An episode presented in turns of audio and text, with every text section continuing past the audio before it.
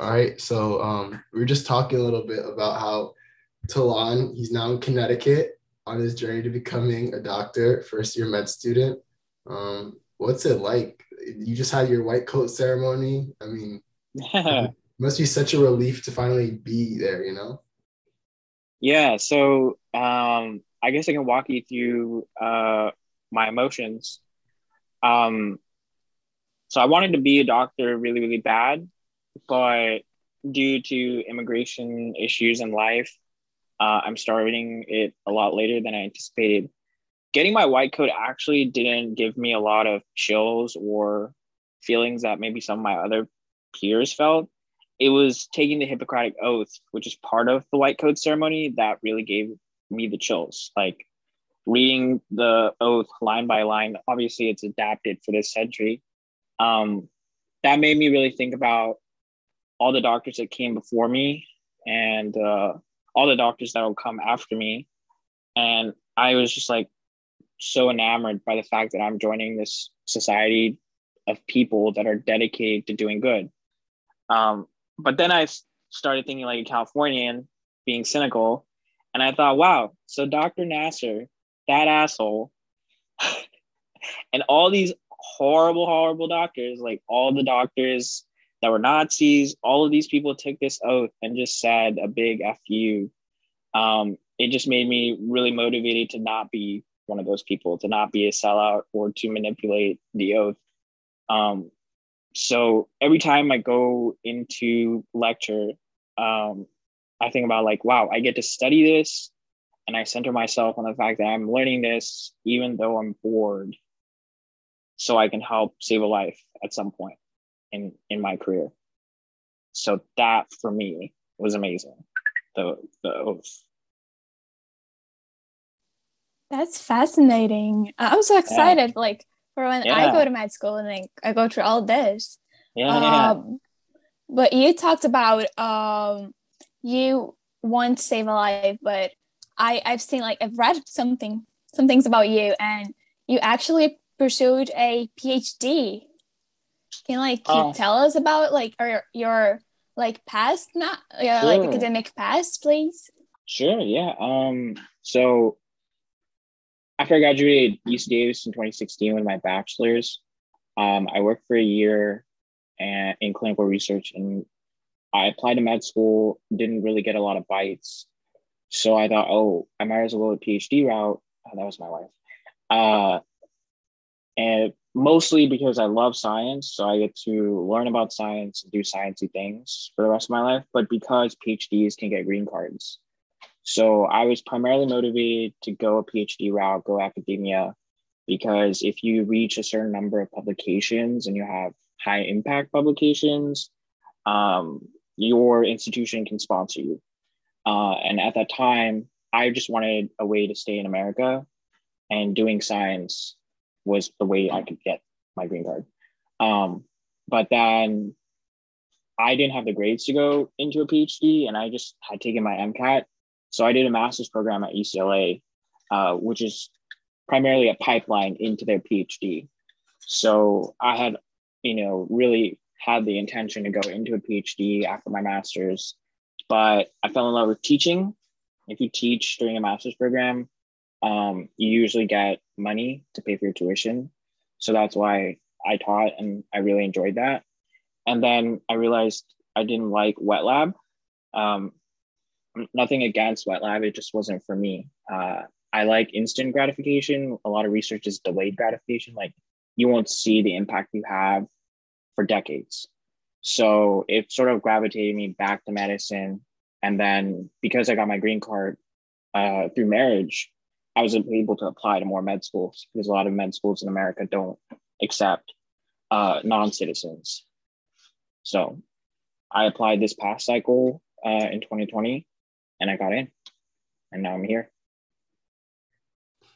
Well, congratulations. It's been a Thanks, long man. journey. yeah. I remember in like a previous conversation we had, you talked about that wet lab. And I remember you were talking about how I think you were studying the visual cortex, if I'm not wrong. Um, so I wasn't studying the visual cortex, but I was studying the retina in respect to the visual system as a whole. Mhm. Yeah. Yeah. And I remember you were saying how you had to work in the dark because otherwise you'd activate photoreceptors. Yeah, yeah, yeah. Yeah, Good and memory. Yeah, and I, the reason I remember this conversation is because you were saying how because you were in the process of applying for a green card and you're not a U.S. citizen, they didn't let you wear the military grade night vision goggles, and so you were just in the dark for like eight to ten hours a day. Is that kind of why you decided to not go for the PhD? Was it the wet lab So- itself? So to clarify, um, I did wear the night vision goggles, Mm. uh, but I was actually not allowed to. So I was a badass every time I put on my blue coat, blue lab coat, because I was doing something illegal. Because night vision Oh. goggles are military grade, and non-citizens are not supposed to have military gear. Mhm. uh, but it's night vision goggles, and you can't really do the experiments without it uh, because that's the only way you'll be able to see. Other than um, this microscope that we uh, retrofitted with um, UV to see UV. Um, that's how I did my dissections. But the reason I didn't like, uh, or the reason why the PhD route wasn't for me was one, um, academics don't really talk like regular people.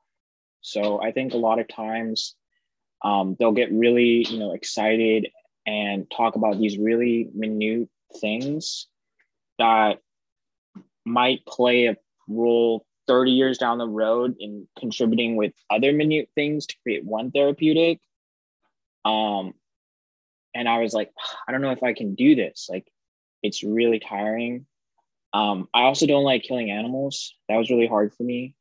Uh, I'm Buddhist, so when I had to sacri- sacrifice my first animal, uh, my my mentor was there. He walked me through how to do it. Um, I almost threw up and fainted. yeah, like I collapsed on my knees. Uh, so to preface this and regain some of my manhood, in my lab we couldn't use anesthesia because it affects the optical circuitry. So um, you have to just dislocate, or you have to do a cervical dislocation. So I would grab a mouse by its tail, and mi- mice are really cute. I don't know. I have pets.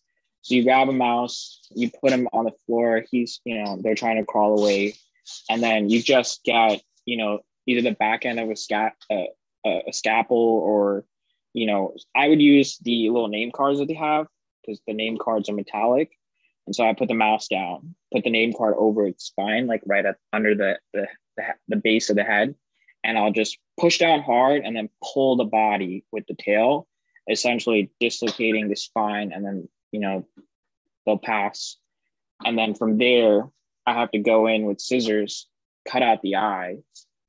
Um, and then I felt kind of wasteful because I had a whole carcass left that we just tossed. And I was like, if I'm studying the eyes, there's another lab that's studying kidneys and so on. Like, if there was a better sort of interconnectedness, I don't think we would need to waste so much life. Like, I'm not saying research wastes lives. I'm just saying, like, me in my own experiments, I sacrificed maybe a thousand plus animals in the span of two years.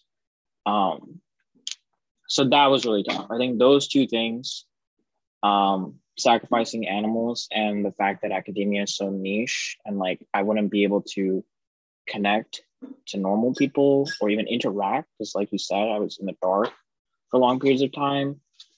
That really sort of pushed me towards medicine again as what I really wanted to do.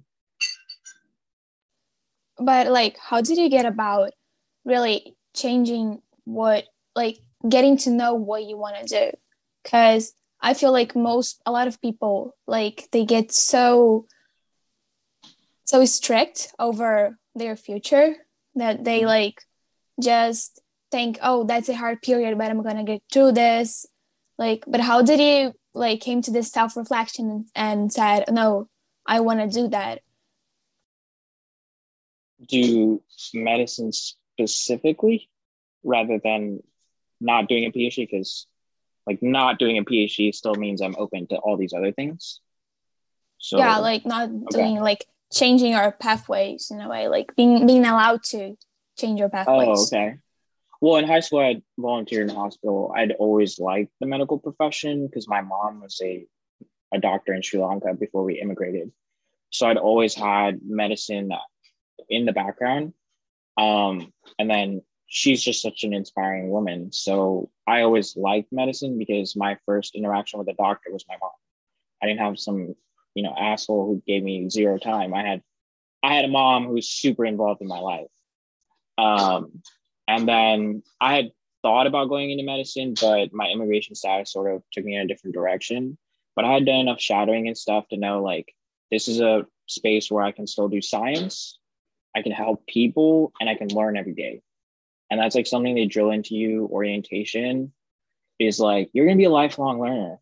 And I thought about this and I was like, do I enjoy studying? Yes. If you don't enjoy studying or learning, I don't think anyone who's like that should be a doctor because you're going to do continuing medical education for the rest of your freaking life.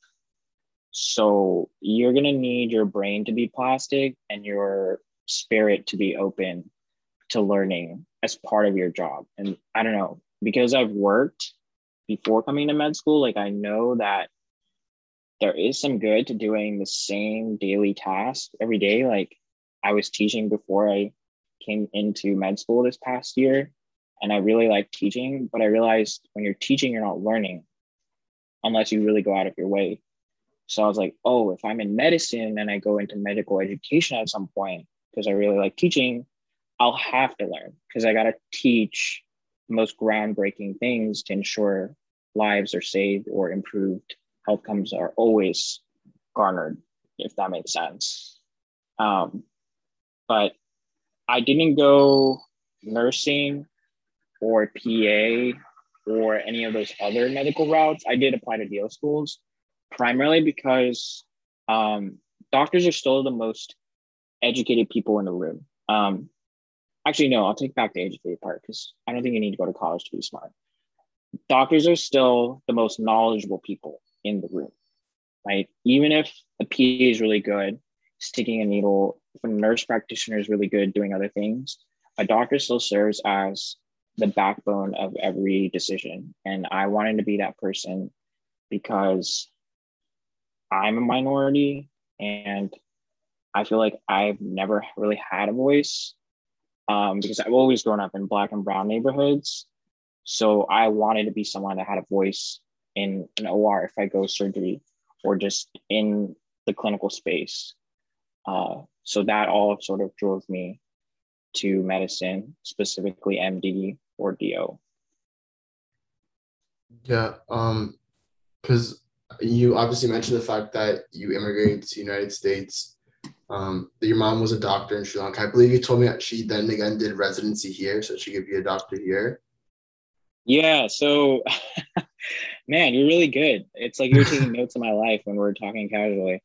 Uh, so my mom and me moved here in 2000. So when I was six years old, right before 9 11. Yeah. Then my dad, who was in the Navy in Sri Lanka, basically chased us to America because my mom really just kidnapped me. Um, and my dad left Sri Lanka to come here um, without the Navy knowing. Ooh. So that had a lot of repercussions and consequences that I won't really get into. Yeah. Um, and so my dad worked in a gas station for, I think, till I was 16. So about like 10 years. Gas stations, 7 Elevens. The reason that a lot of brown people go to 7 Eleven to work is that if you become a manager or you go up the ladder, you can get a green card. It's not because oh. Indians are inclined to selling shit at a convenience store. That makes sense. Like these people are engineers and like super educated people. Like yeah. my dad was in the freaking Navy, like, and now he's working at a gas station he used to have people that did shit for him because he was a lieutenant commander, and now he's like cleaning out fucking bathrooms. Um, sorry. Was that his way to a green card, basically? Well, it was a way for our green card, like because I was a son. I think parents always do what's best for the family. Yeah. So my dad worked in a gas station. My mom was uh, she was a hospice worker. She worked as an MA. She worked as a clinical research coordinator. Like she did all these odd jobs in medicine. Um, and then she got into her, a residency when I was 11. And then she graduated residency when I was 15. Um, that's when we were in Texas. And then we moved back to California for her fellowships. And she's board certified in three uh, subspecialties. So she's she's a big deal. Uh, I can imagine. um, and she went to USC for her fellowships. I will brag on the behalf of an humble immigrant woman. She's a G. Uh, but this was all done on a J visa, which requires a two year return to Mhm. America. So it's kind of interesting. Before she was, uh, she took up her residency, she was working at a job that was going to sponsor our green card. Uh, Yeah. We were on what's called an H 1B visa, which is what you have before you get a green card. And once you have a green card, you can become a citizen. She actually gave that up to go on a J student training visa. And that's the visa that requires you to go back to your home country. And my mom kept delaying that because I grew up here. We left that country because of civil war. She didn't want us to go back. So I had the two year return requirement as well. Uh, so she kept delaying it, delaying it. And then she got a job working as a doctor with like a full doctor's pay, six figures for two years before her work visa expired. And then she had to leave the country because no one wanted to hire her. It's extremely hard to get a job, even if you're a doctor in the greatest country in the world, quote unquote, if you're not American or you don't have a green card. And Wow. then um, because she didn't get her green card and my, my dad didn't get a green card, I didn't get one. So I had to leave in my junior year of college. I had to leave America um, because I had aged out of my parents' visa. So at 21, that's when you're no longer a, a dependent for immigration purposes. Yeah. So at 21, I had done like an adjustment of status. That's where you switch from one category to another immigration status. That failed. So I had to leave the country and reapply and re enter. Um, luckily, it worked out because when I showed up at the, the the the U.S. consulate in Sri Lanka, like my interviewer expected some brown dude with an accent, and I come in like hella California, like, "Hey, what's up? I'm Talon. Nice to meet you." They're like, "Whoa, this kid doesn't have an accent. Like, it's true." Um, so they just passed me through, and I came back to America.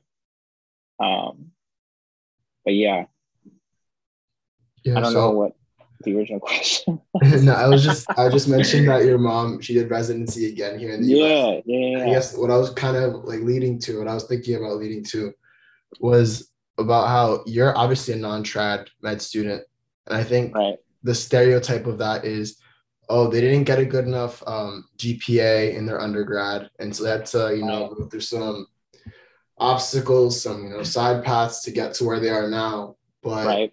I think it's important to get stories like yours out because it shows that something like an immigration status can delay a process that maybe if you didn't have to go through that, you would have been adopted years ago.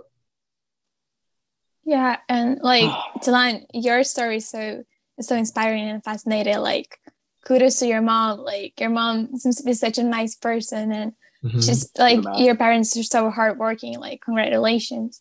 But like your story really made me think. Um, being a minority, but and wanting to become a physician, like med- medicine slash healthcare, is a really um, it's not stereotypes. It's really like geocentric um industry and so i wanted i wanted to ask you how do you think like your background and the things that you've lived will help you as a future physician and will also consequently help your patients and like how we can use it and learn from it Yeah, for sure. That's a that's a really good question. Um, just to really quickly address the non-trad thing before we move on. Um, my mom was in her first year of residency at 43 with an 11 year old. And my dad stayed at his job at a gas station in California when we moved to Texas because he was like, I put in all this work I'm going to see how high I can climb to get a green card. So me and my mom were on our own. I remember on calls, I would have to take care of myself. Um, you know, there were weekends I wouldn't see my mom because she was working. So those do count as lived experiences that I'll, I'll answer, but um, that just shows that the non-trad route shouldn't be stigmatized or disregarded. In my class, the average age is 25. I have met people who are parents who were in the military, who were freaking nurses for 10 years and they decided to become a doctor. I met a dude who was a pharmacist and is now in medical school as a second year um, in his 30s with two kids. So I think the non trad route is totally fine if you grow from the experiences you have going that non trad route. Obviously, there are kids that are in my program. I call them kids because they graduated and then they went to they went to med school. But like, I know how to buy a house. I bought one. Um, I know what it's like to live in a car because I've lived in a car because I didn't have an apartment and my parents weren't here. Uh, so like those experiences count as lived experiences that help you be a really good medical school applicant, I think, but also help you relate to patients. Um, I'll I'll tell you a story because I think medicine is really conveyed better with stories. When we moved to America, we had a little Honda two seater. Uh, I forgot what it's called, but it's basically two seats in the front, nothing in the back, just like a hatchback. My dad, he he got rope, and he put a little baby seat in the back, which is just a trunk space hatchback, and he roped together a, a child seat in the back, and I rode in the back in a child seat, just rope holding me in the car because that's all we had. And I remember my dad got pulled over once. Uh, I was like eight years old. I remember this because it was just so graphic. Like there's things from your childhood that are so graphic you remember to this day. I don't remember the cop that pulled us over, but I remember a cop pulled us over. And my dad, in his limited English language speaking skills, told this cop he had no money. So this is the only way he could have my kid and my wife in the car at the same time because I would usually ride in the front. My mom was in, you know, riding with us, or I'd ride in the back, in a back, in a in a child seat. And that cop didn't give him a ticket, and that just blows my mind because I'm like, what if it was a black person? Like, where would I be? Where would my dad be?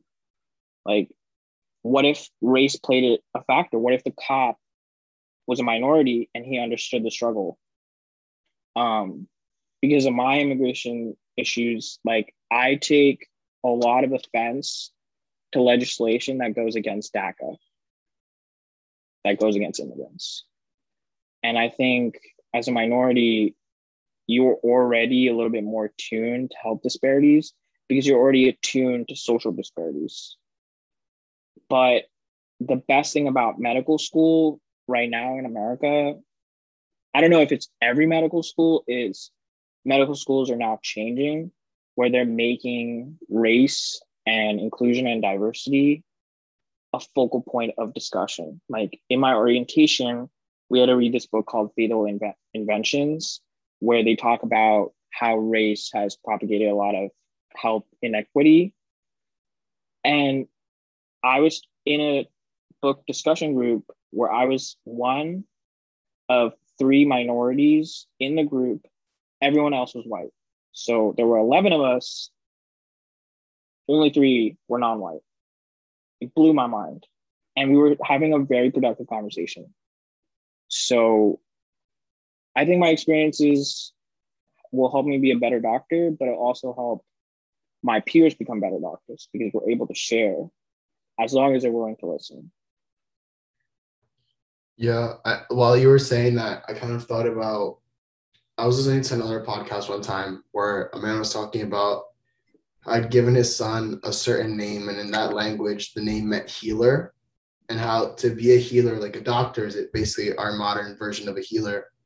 You have to understand pain on a personal level because you can't a lot of people they throw the word around empathize or empathy nowadays but you can't really empathize with the patient that's going through pain unless you've been through something that is somewhat on that level of pain so like if you one day were to see somebody in the er that is from a similar background maybe they're not from sri lanka maybe they're from central america or another part of asia you could literally tell them i've been where you are and look at where i am now like it is possible. Like it's not easy, but it is possible. Most definitely. Yeah. Um, just to add on to that point, I used to think that empathy meant that you had to really live through the shit that other people are trying to talk about to really know what they're going through. But I don't think like that anymore. I think if you're able to put yourself in uncomfortable situations you'll grow regardless. You might not be able to 100% empathize, but you'll know, man, that shit was hard. Like, what can I do to help you? And I think that's better than what we're, what where we were, you know, years ago, decades ago.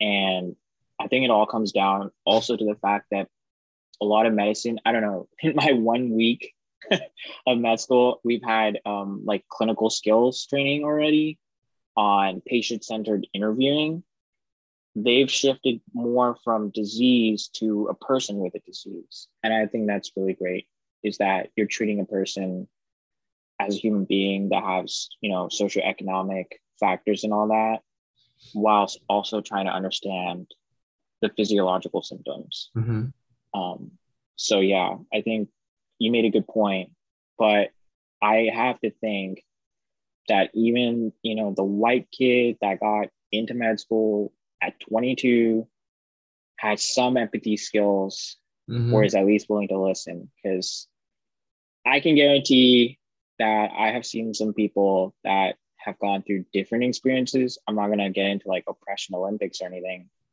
but just because they're younger doesn't mean that they might not be able to empathize i think there has to be some degree where they they can do that. Yeah, definitely. I feel like person's race doesn't make them a better doctor than somebody else because at the end of the day, we're going to be at a shortage of doctors within a few years if we're not already. Like we've already seen it with the pandemic. So yeah, we need to, regardless of where doctors from, who they are, be able to get them to at least connect with the patients on a deeper level than maybe traditional medicine would have taught them to. Yeah, it's really interesting seeing um, how the teachers who are, you know, they're retired doctors or they're currently practicing and they're serving as preceptors on the side.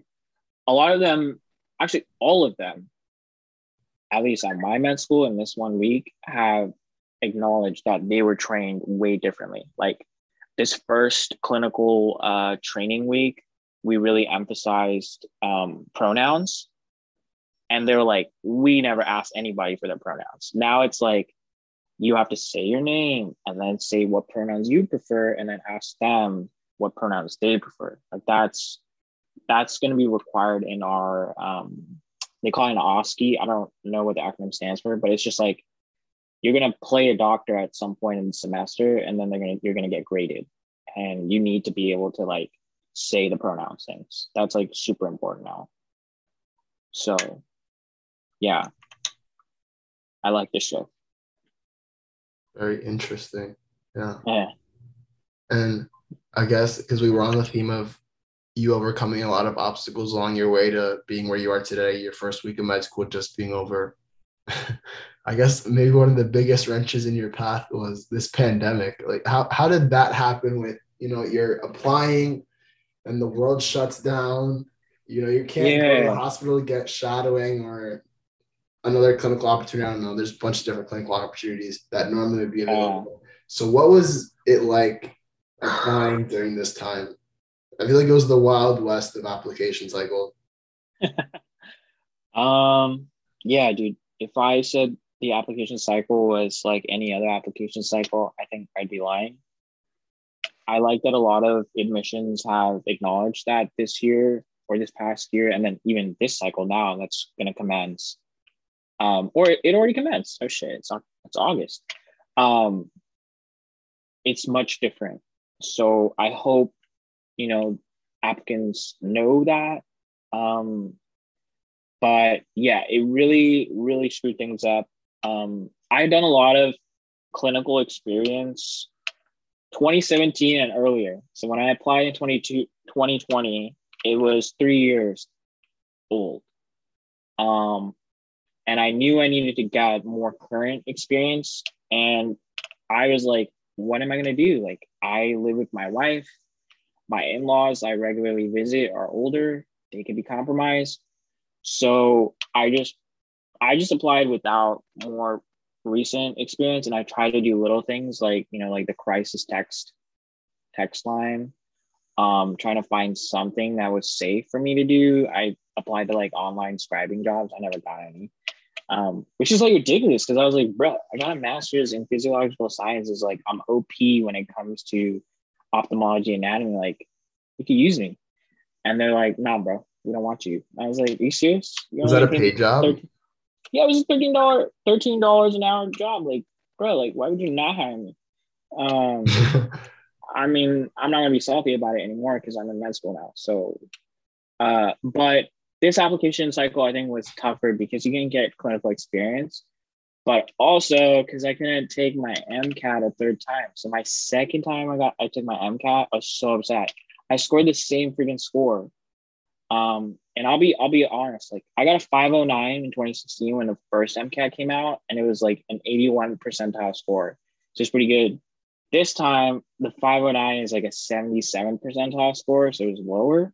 I was so upset because psych soc was my best subject in 2016. Like I got 99 percentile. That was my best.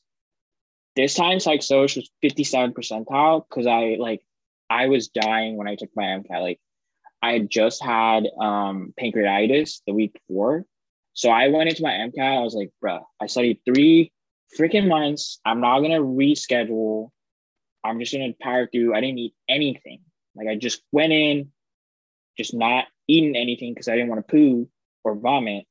So I just drank water. And then the last ses- session, I was dead. Like I was so tired and it reflected in my score. And I talked about it on my interview too. And then my faculty interviewer was like, "Don't worry about it. We don't really care about the MCAT that much. Like, we know you're not stupid. Like, you got like above average MCAT." Um, so I was like, "Wait," but yeah, the MCAT and the clinical experience in the pandemic sucked because I couldn't, I couldn't take it a third time. Like, I couldn't get a test site like near me. And then if I did, I would have to wear a mask the whole time. And then like there's just so many freaking variables. Like I felt so bad for everyone applying during the pandemic. Well, I feel like I just have to highlight you saying that an admissions person told you, yeah, who cares about the MCAT? Like I thought. So, I will preface that by saying probably that's not true for every med school, and that's probably not true for every faculty member. I think it really depends on who you get, but I don't think every admissions committee member across every institution in America is like the MCAT is make it or break it. Because I don't think I would have, I don't think I would be here if that was the truth. Like I wouldn't be in med school this year. Um, I think there are other things they look for, like your experiences are hella important. Um, they come before your scores in your in the order of your application. So your experiences and personal statement really matter too. Yeah. And I got dope experiences. So I think that helped a little bit. I can imagine just being tied in the back of a two seater.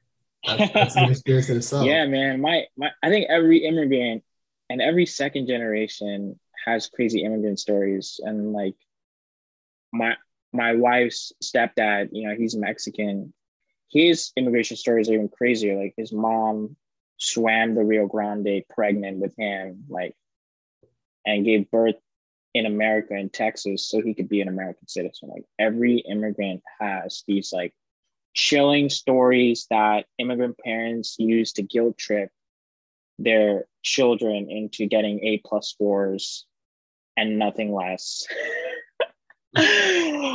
so yeah, um you finished your first week of medical school, and then like congratulations, that, that's Thanks. huge.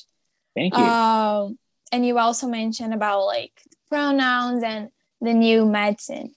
Um, what are you looking forward as a future physician, as like just started med school? Like, what are you excited about the changes in the industry or the content, like how we approach patients? Hmm. yeah, I think uh, it'll be really cool to see um, if these changes in training translate to significant improvements in health outcomes. Um, I don't want to be a California cynic, uh, but I just don't want these things to just be show. I'm looking forward to seeing like, will my training being modern compared to training from 10, 20 years ago translate to better health outcomes than my mentors who, who were trained, you know, 10, 20 years ago. Um, because if if they're not changed or they don't improve by a lot, then this was all, you know, just for show. And that would really suck. Like I'm looking forward to that. I'm inclined towards pediatrics. I'm really forward. I'm looking forward to getting more underrepresented people in STEM. Um, for example, like my med school class is very diverse. We're predominantly women. So a class of 95, I think like 60 something are women. And I'm like, yo, that's lit.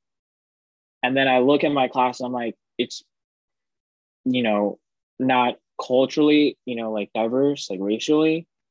But that could just be because, you know, we're a school in Connecticut. I go to Quinnipiac University, but it's so much more diverse than previous classes. Like I used to walk down um, the UCLA med school because my lab was in the UCLA med school. And like I'll see the class photos, 60s through like 70s and 80s, like it's just like snow. it's just it's just like just snow. And then you get into the 80s, 90s, 2000s, 2010s. And I'm like, yo, this is so diverse. Like it's just like a rainbow. It's awesome. Um, so I am looking forward to that, like just seeing more representation and more meaningful representation. I'm just like, yo, like we gave this spot to a black kid because we needed to fill a quota. Like I want to see it as like we gave this spot to this black kid because we want to help black patients. Yeah, I think it's interesting how your goal is to improve health outcomes. And I know, I've thought about it a little bit and I think medicine will always be up to date with science. Like there's the doctors will always be trained to diagnose a disease and treat a disease. But I think the challenge that medicine's facing now and that it'll face in the next 10, 15 years is doctors regaining the trust of patients. Because I think throughout the pandemic, you've seen where patients like, all right, you know what? I'm gonna take my health into my own hands in terms of if I don't want to wear a mask, I'm not gonna wear it. If I don't want to get a vaccine, I'm not gonna get the vaccine because they don't trust these healthcare professionals. So I think Right. like the way you said that, um, you hope that the training will lead to outcomes, like better healthcare outcomes. I think it's both in terms of doctors knowing what they're doing, but most importantly, in terms of getting these patients to trust them again, or just to trust medicine in general. Because I feel like that's been lost, especially in the US as of late. Yeah, that's a really good point. That brings up something we so um I don't know if every med school is like this, but in our in, in my medical school at Quinnipiac, um, you have lectures on soft skills too. So we had a we had a lecture on the psychosocial uh, model of medicine, so like incorporating you know other factors beyond the physiological, um, and that trusting is really important because we had a discussion about how you can prescribe a patient to take insulin, like that's what you should do to treat diabetes, but if the patient doesn't have a car or you know consistent access to transportation to go get the insulin. If it's snowing or um, the patient doesn't like the taste or it causes some adverse events you can't just keep saying like take the insulin. It's really good for you even though you feel shitty or you can't get it.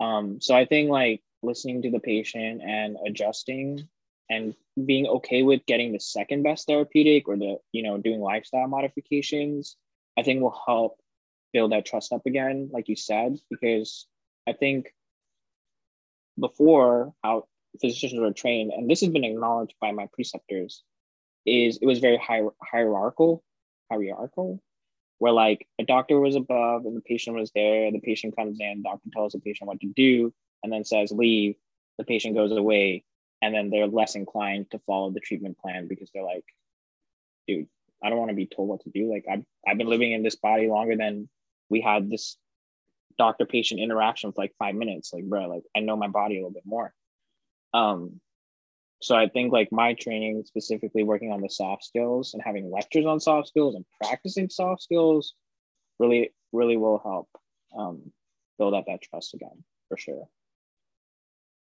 or, or I hope so. I don't know. I only had one week. Yeah. Um, Meg, do you have any other question that I think you'd like to ask Talon? No, actually, I'm pretty happy with like how this conversation went.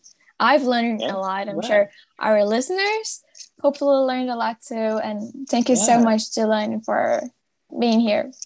Yeah, for sure. Uh, thank you, Talon. Honestly, so inspirational. You're like a mentor. Not gonna lie.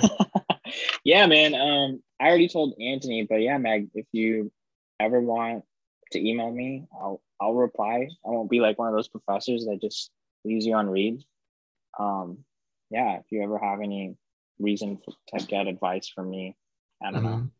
um i'm here but i guess i like to like leave one thing for for students who are applying or even considering medicine as a whole like if you want to be a pa go be a pa you know if that's what's best for you um but also like be okay with failure. Like every preceptor i met said they failed. Like and i was like oh shit. So you can fail and it doesn't have to be lethal like if you're in this bubble where you have all this pressure on yourself like you fail exam no one died. Like who, who cares? You just take another exam or like remediate the course. And if preceptors have failed and they're still practicing that means it's okay because if they weren't practicing anymore that means failure is really really bad because then you know some really bad shit happened like a patient died so I think that's what I took from it. It was like it's okay to to fail, and my school is pass fail. So like we don't even get graded the first two years, and I think a lot of med schools are non pass fail.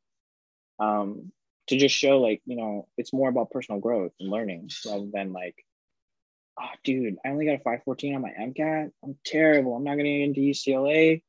Ah, I better retake it and get that five twenty. It's like, dude, five fourteen is pretty good. Like, just go get some more experience like live your life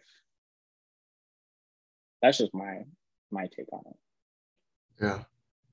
but i also got a five five or nine twice so maybe they're like ah dude that guy's stupid i don't i don't want to listen to him No, they trusted you enough to get you to take the Hippocratic oath and give you a white coat. There's hope for everybody. yeah dude and my med school uh gives you the stethoscope which i found out that a lot of med schools don't so i got a stethoscope and also the pediatric adapters for you know Mhm. smaller patients and like my white coat pictures like look lit like people are commenting on facebook like they're like oh congratulations dr Carnadike. like they legit thought like i graduated medicine Oh no. and then i gotta like i gotta like reply to each one like no no auntie i just had my white coat ceremony like all these brown aunties are like "Ah, finally tomorrow's not a failure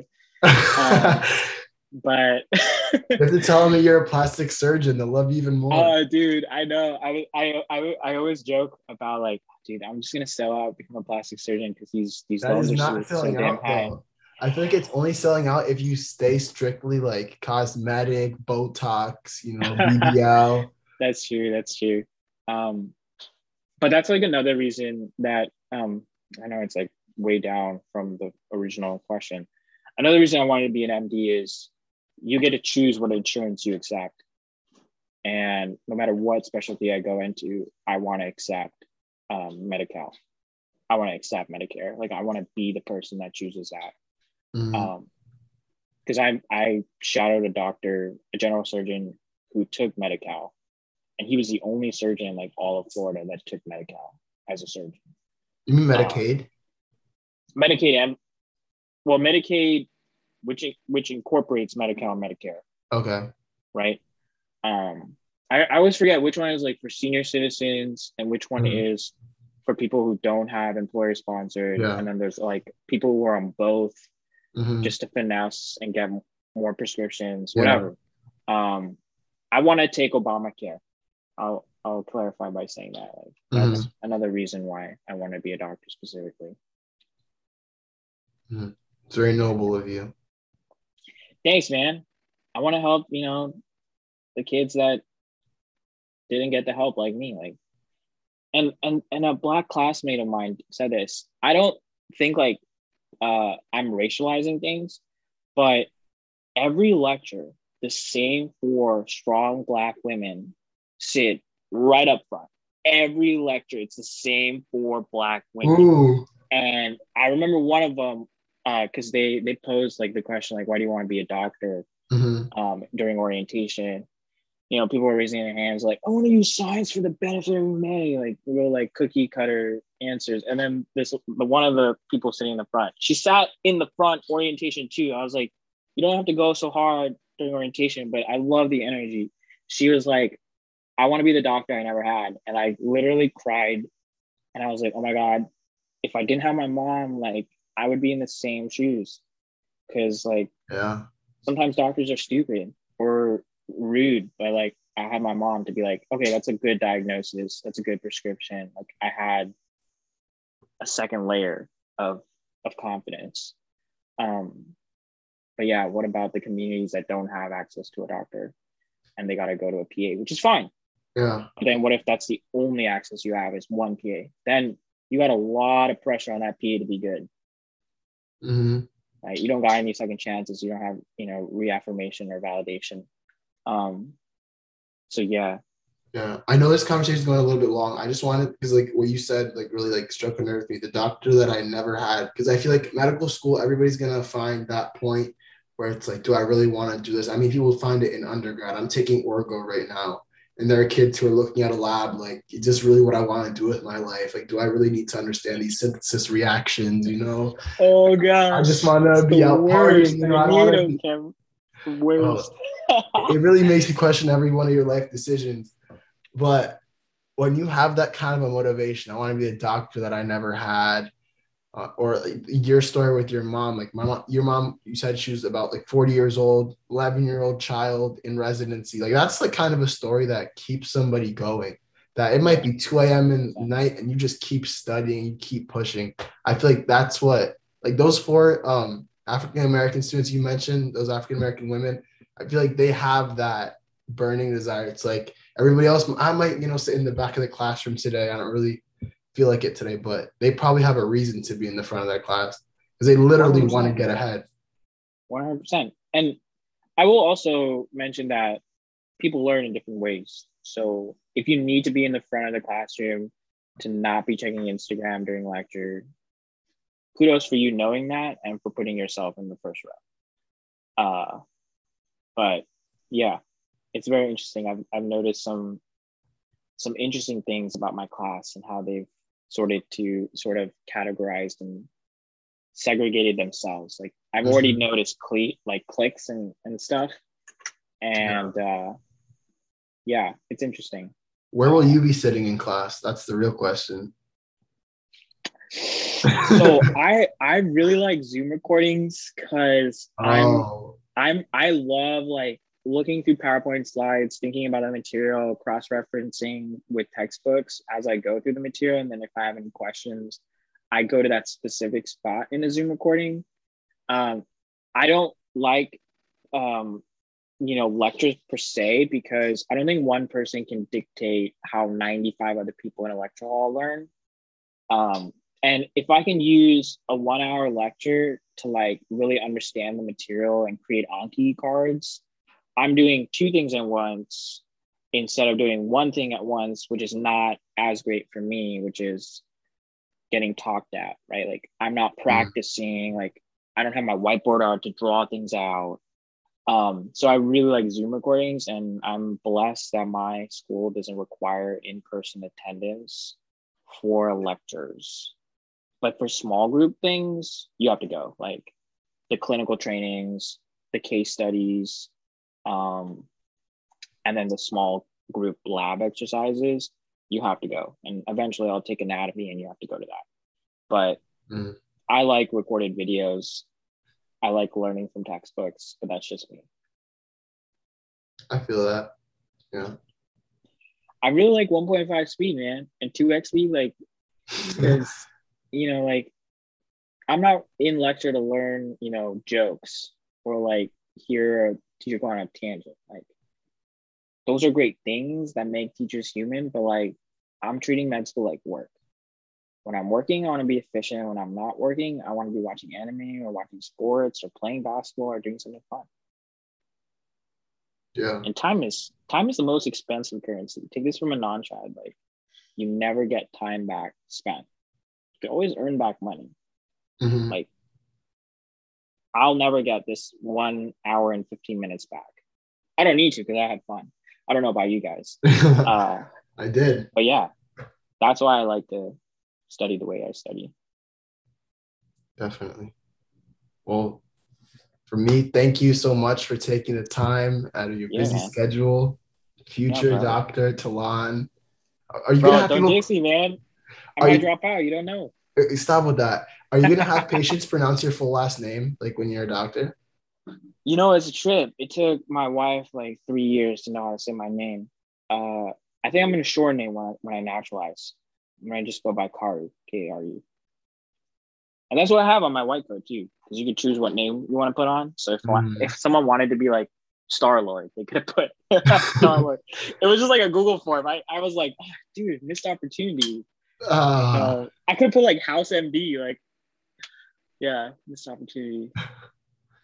damn. Yeah. All right. All right. Bye, guys. Nice meeting you, Meg. See you later, Anthony. Yeah, nice Um, to meet you too. Thank you so much. Yeah. Thank you so yeah. much. Is this is the recording over yet? We're ended right now.